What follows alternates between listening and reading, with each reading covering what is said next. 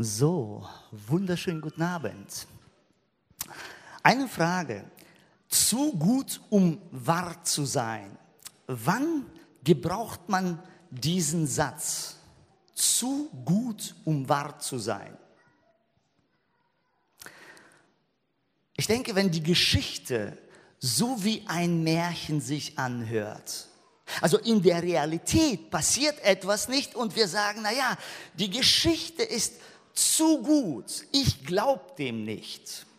Jetzt am Samstag war ich auf dem Markt äh, bei einem Schmuckhändler, stand da und ich fragte ihn, wissen Sie, was Weihnachten ist? Und er sagt, nee, erzählen Sie mir. Und dann erzählte ich kurz von Jesus, dass er gekommen ist und so weiter. Und er sagte, also der war in meinem Alter, aber glauben Sie, schauen Sie mal, aber Sie glauben doch nicht wirklich, dass Jesus so sauber, clean war, das mit den Frauen. Er hatte mit Sicherheit doch Frauen gehabt, oder? Also für ihn war Jesus und so drumherum, klar, der feiert schon Weihnachten, also leckeres Essen. Aber so mit der Weihnachtsgeschichte, das klingt viel zu gut, um wahr zu sein. Und noch vor einer Woche standen wir und haben Einladungen verteilt und ein junger Mann, etwas angetrunken, äh, kam auf uns zu und sagte, Moment, Moment, sagt ihr, dass Jesus Mensch, dass er Gott ist? Und er wurde wütend und sagte, bist du, bist du verrückt? Du glaubst nicht, dass Gott durch eine Frau, die schwanger war, zur Welt kam. Und er schimpfte. Seht ihr, für viele Menschen ist eine Weihnachtsgeschichte eine Sage, ein Märchen, weil die sagen, das ist zu gut. Gott kann nicht ein Mensch werden. Aber das ist genau das, was wir heute feiern. Wenn es heute einer Naturkatastrophe geschieht, wie Erdbeben oder Überschwemmung, so wird ein Präsident des jeweiligen Landes, höchstpersönlich informiert. Und der Krisenstab setzt sich zusammen, um zu beraten. Der Präsident kommt und schaut die Lage vor Ort, um nochmal die Nähe zum Volk zu zeigen. Das ist üblich, das kennen wir, wenn so etwas geschieht, eine Überschwemmung und so, so weiter. Der Präsident fährt und schaut das Ganze und berät, wer wird dahin kommen. Wie würde die Geschichte klingen? Der Präsident hört von der Katastrophe, während der Krisenstab zusammenkommt und berät, wer welch und wer und welche Menschen vor Ort helfen, sagt der Präsident selber, ich persönlich gehe dahin und werde die nächsten Jahre da leben, um diesen Menschen beim Aufbauen zu helfen. Ich lasse mein Amt nieder als Präsident. Ich verzichte auch auf die Leibwächter. Ich verzichte auf mein Gehalt. Ich verzichte freiwillig auf alle meine besonderen Rechte als Präsident. Und auch wenn ich bei dieser Mission umkomme, so werde ich dennoch dahin gehen. Eine Frage an euch wie wahrscheinlich ist diese Geschichte? Völlig egal, welcher Präsident und welches Landes. Wir würden sagen, es ist zu gut, um wahr zu sein, denn bis jetzt gab es noch keinen Präsidenten, der das gemacht hätte. In der ganzen Geschichte der Menschheit. Kein Präsident hat selbst, also selbstlos auf sein Amt verzichtet, arm geworden und zu der Bevölkerung hingezogen, um das Ganze aufzubauen. Aber genau das ist das, was am Weihnachten geschehen ist. Es ist für uns so selbstverständlich, dass viele Menschen Gott sein wollten. Und so unverständlich, dass nur einer, Gott persönlich, Mensch wird. Wir lesen in Johannes Kapitel 1 folgenden Vers. Im Anfang war das Wort und das Wort war bei Gott und Gott war das Wort. Und das Wort, Vers 14, und das Wort wurde Fleisch und wohnte unter uns. Und wir sahen seine Herrlichkeit, eine Herrlichkeit als des Eingeborenen vom Vater voller Gnade und Wahrheit. Gott persönlich, das Wort wird Fleisch.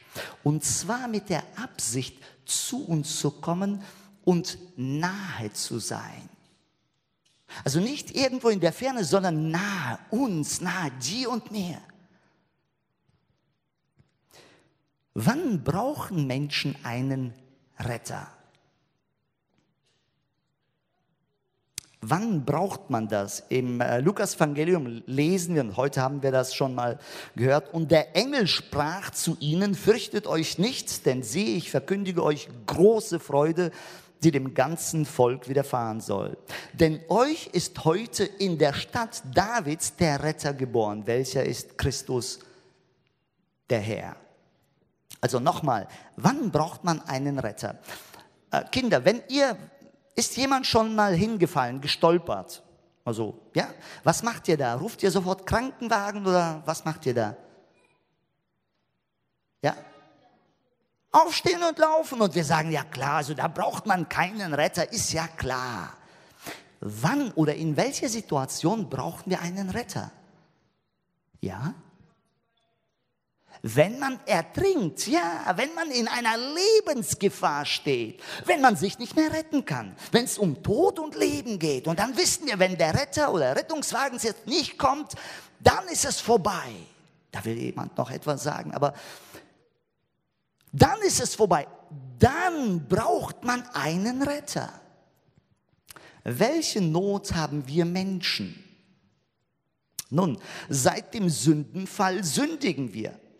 Jeder Mensch, der geboren wird, wird als Sünder geboren.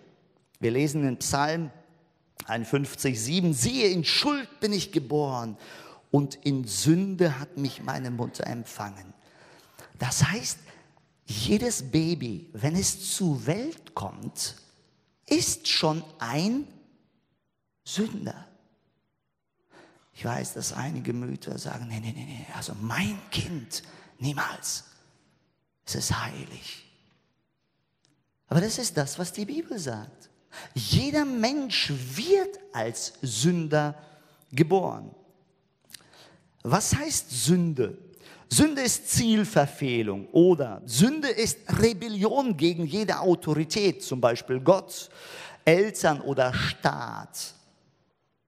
Sünde ist Vertrauensbruch, Untreue, Verrat. Sünde ist Gesetzlosigkeit oder Grenzenübertritt. Oder Sünde ist Gottes Autorität ablehnen und selber sein Leben bestimmen. Jetzt die Frage, wie sieht denn Sünde in unserem Leben aus? Wie kann, wie kann sie praktisch aussehen? Darf ich mal ganz kurz, Timo, nach vorne kommen? Janis, ja. Wer von den Kindern hat schon mal, wer hat schon gehört äh, von den zehn Geboten? Wer kennt zehn Gebote, ja? Zum Beispiel, man darf nicht, was soll man zum Beispiel nicht machen? Lügen, ja oder nicht falsches Zeugnis geben. Wenn man etwas Schlechtes oder Falsches über eine andere Person sagt, wie nennt man das? Eine Lüge, ja? Wer hat schon mal klein bisschen gelogen? Gibt es jemand? Oh ja. So, das T-Shirt schreibt mal kurz, Janis. Lüge. Dann kennen wir noch mal aus äh, den zehn Geboten, du sollst nicht stehlen. Also das, was dir nicht gehört, nehmen. Nun muss ich ja etwas bekennen, hier auch vor Erwachsenen. Als äh, ich noch so vielleicht zehn Jahre alt war, hatte mein Papa immer Sakko und bei ihm gab es Kleingeld in der Tasche.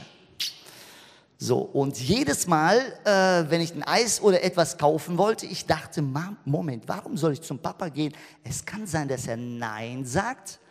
Also mache ich den Weg kürzer und nehme das, ohne ihn gefragt zu haben. Wie nennt man das? Ja? Stehlen. Oh, danke. Puh. Gibt es jemanden auch von den Kindern, dass man etwas weggenommen hat, was dir nicht gehört hat? Die Eltern die Augen zu. Ja.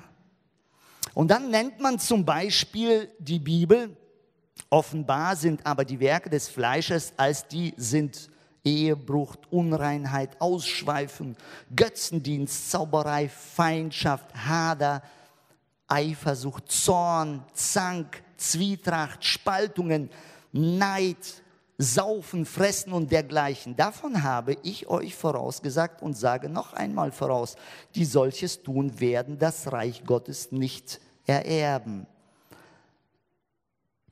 Wer hat mehrere Kinder zu Hause? So, also ich habe ja drei, das sind zwei Söhne. Wisst ihr, was interessant ist? Bei uns in Deutschland, wir haben so viele Spielzeuge. Also im Zimmer, ich bin äh, überzeugt, ihr habt sehr viele Spielzeuge. Aber habt ihr schon mal gesehen, dass Kinder zur gleichen Zeit von 100 Spielzeugen nur mit einem gleichzeitig spielen wollen? Wer hat das schon beobachtet? Und dann gibt es was gibt es dann, wenn die das gleichzeitig spielen wollen? Streit. Ja. Schreibt mal hin. Streit. Uh. Erwachsene machen das anders. Ja. Oder in der Schule, da, da ist jemand, der sehr gute Note schreibt und du warst faul. Und da hörst du, jemand hat eine Eins. Wie nennt man diesen Menschen, der eine Eins hat? Wie? Streber, ja, Streber. Warum? Jemand war faul, jemand, der andere hat etwas gemacht und wir sagen Streber. Aber wisst ihr, was das ist? Das ist Neid. Eigentlich würde ich auch die Note bekommen, aber ich bekam sie nicht. Seht ihr? Und das sind Dinge, so Lüge, Streit, wir haben ja Stehlen, Neid. Jetzt ist meine Frage, was passiert denn mit der Sünde? Wohin verschwindet sie?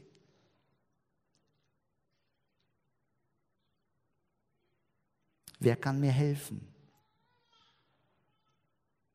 Was passiert mit der Sünde? Seht ihr, wir sagen, also äh, klar, wir, hier sitzen Kinder und, und Erwachsene und ich weiß noch, äh, gerade bei, bei den kleinen Kindern, manchmal können sie noch nicht so gut lügen. Ich erinnere mich, als unsere Kinder noch klein waren und Schokolade gegessen haben und dann fragt man, hast du Schokolade gegessen, ja?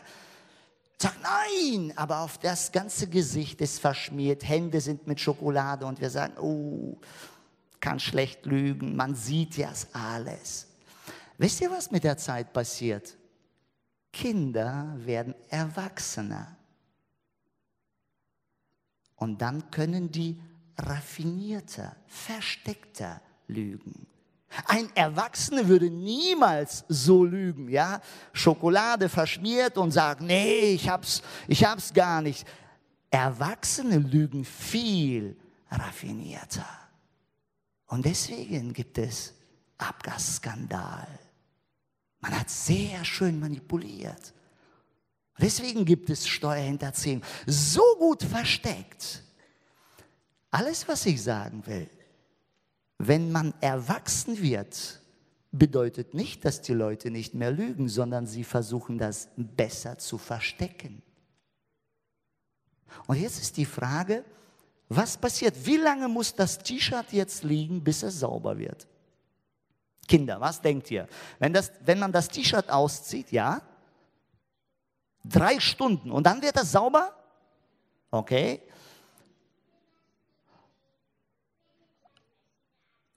Okay, ein Tag, ja. Was ist, wenn, wenn das T-Shirt ausgezogen wird äh, und äh, ich zur Seite lege? Was passiert nach einer Woche? Werden die Buchstaben immer hier noch stehen? Was passiert nach einem Jahr? Was passiert nach zehn Jahren, wenn ich etwas ablege und denke, jetzt ist es vergessen, nach zehn Jahren komme ich und ist das T-Shirt dann sauber? Immer noch nicht. Dankeschön, ihr könnt ja erstmal Platz nehmen. So, Wisst ihr, die Sünde verjährt nicht. Auch wenn wir die Sünde vergessen haben. Sie ist nicht weg. Sie ist immer noch da. Wenn ich eine Sünde mit einem zerknüllten Papier vergleiche, so ein zerknülltes Papier, ja, so, so ähnlich, wenn ich jetzt zerknülltes Papier mache und eine Sünde und werfe ins Zimmer, wenn ich pro Tag einmal sündige, nur einmal, wie viele zerknüllte Papiere habe ich im Zimmer dann? Pro Tag und pro Jahr? Wie viele? 365. Oh, das ist aber sehr unordentlich. Wenn man ins Zimmer reinkommt und so viel Müll sieht, das ist heftig, oder? Was muss man dann machen? Aufräumen, ja? Jetzt ist die Frage, aber was machen wir denn mit den Sünden? Wie können wir die Sünden aufräumen? Ja? Was Gutes machen, okay? Gute Werke, ja? Und sind dann die Sünden weg? Seht ihr, die Sünde kann nicht einfach wegkommen. Sie verjährt nicht und sie verschwindet nicht. Und es ist nicht nur, dass die Sünde nicht wegkommt, sondern Gott muss als ein gerechter Gott uns bestrafen. Ja, wir lesen, denn der Lohn der Sünde ist der Tod. Das heißt, Gott schaut auf die Sünde und sagt, ich kann die Sünde einfach so nicht lassen, ich muss sie bestrafen. Gott ist die Quelle des Lebens. Was passiert, wenn ich ein Ast vom Baum abschneide? Was passiert mit diesem Ast? Mhm.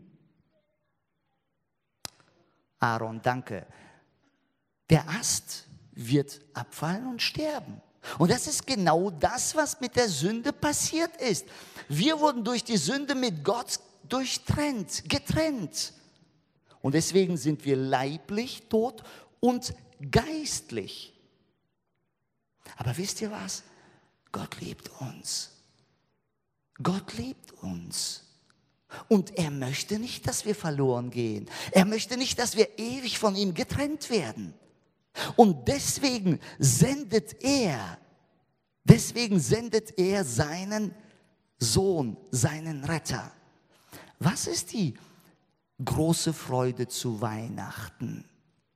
Wir haben ja gelesen. Und der Engel sprach zu ihnen, fürchtet euch nicht, denn siehe, ich verkündige euch große Freude, die dem ganzen Volk widerfahren wird. Denn euch ist heute in der Stadt Davids der Retter geboren, welcher ist Christus der Herr.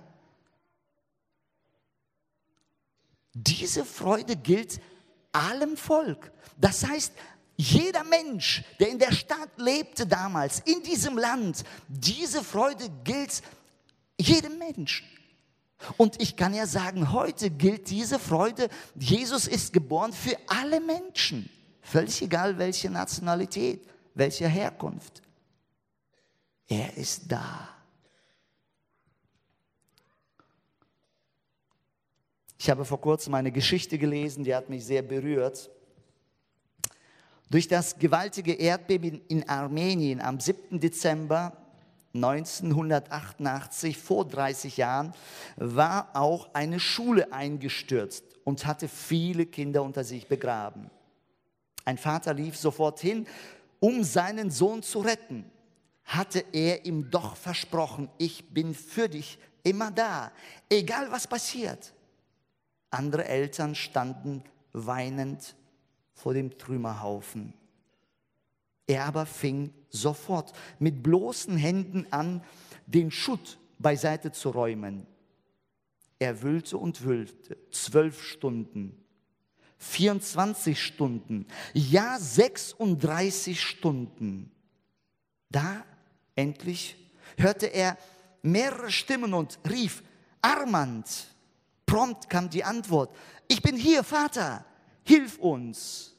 Ich habe den anderen gesagt, du würdest bestimmt kommen, weil du es mir versprochen hast. Es ist eine wahre Begebenheit und das Kind und noch einige konnten gerettet werden nach 36 Stunden. Wir bewundern diesen Mann, der sein Leben eingesetzt hat. Wie viel größer ist Gottes Liebe? Wie viel größer ist Gottes Liebe? Er kommt zu uns in seinem Sohn. Er erniedrigt sich. Zu Weihnachten ist ja nicht nur, dass das Kind geboren ist, sondern er lässt seine Herrlichkeit, weil er dich so sehr liebt. Nicht nur 36 Stunden, sondern sein ganzes Leben opfert er. Gott hat uns im Alten Testament Messias versprochen. Und Gott wird Mensch. Er verzichtet freiwillig auf die Herrlichkeit.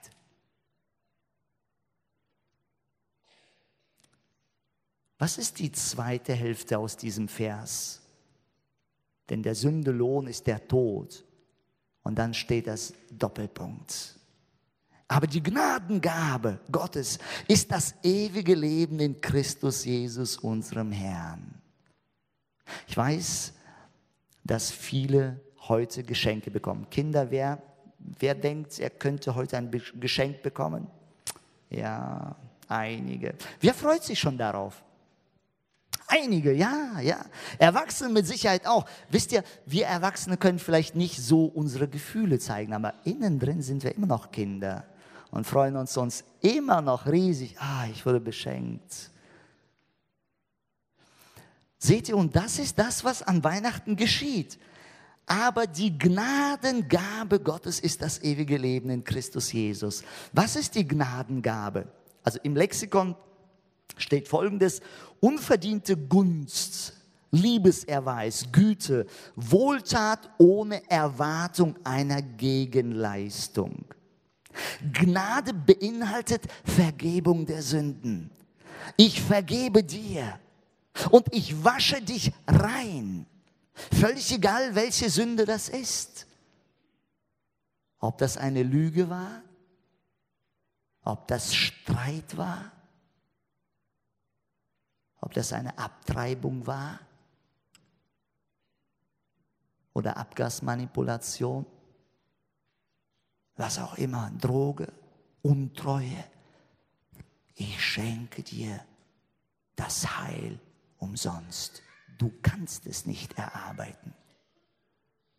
Weihnachten bedeutet, Gott schenkt sich selbst. Er ist für unsere Sünden am Kreuz gestorben. Weihnachten ist Beginn der Rettungsaktion. Am Ostern feiern wir die Auferstehung Jesu Christi. Da endet die Rettungsaktion. Er schenkt uns die Vergebung die können wir nicht erarbeiten durch gute Taten. Die können wir nur empfangen. Die können wir nur empfangen. Und wisst ihr was?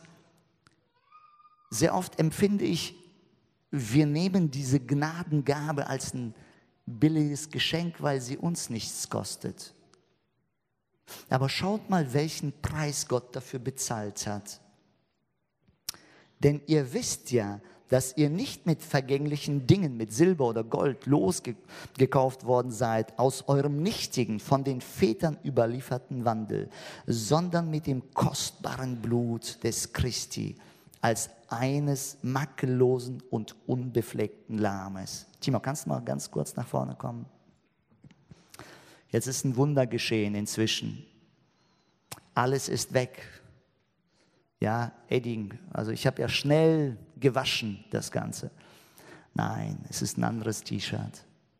Seht ihr, es gibt nur ein einziges Mittel in dieser Welt und das ist das Blut Jesu Christi.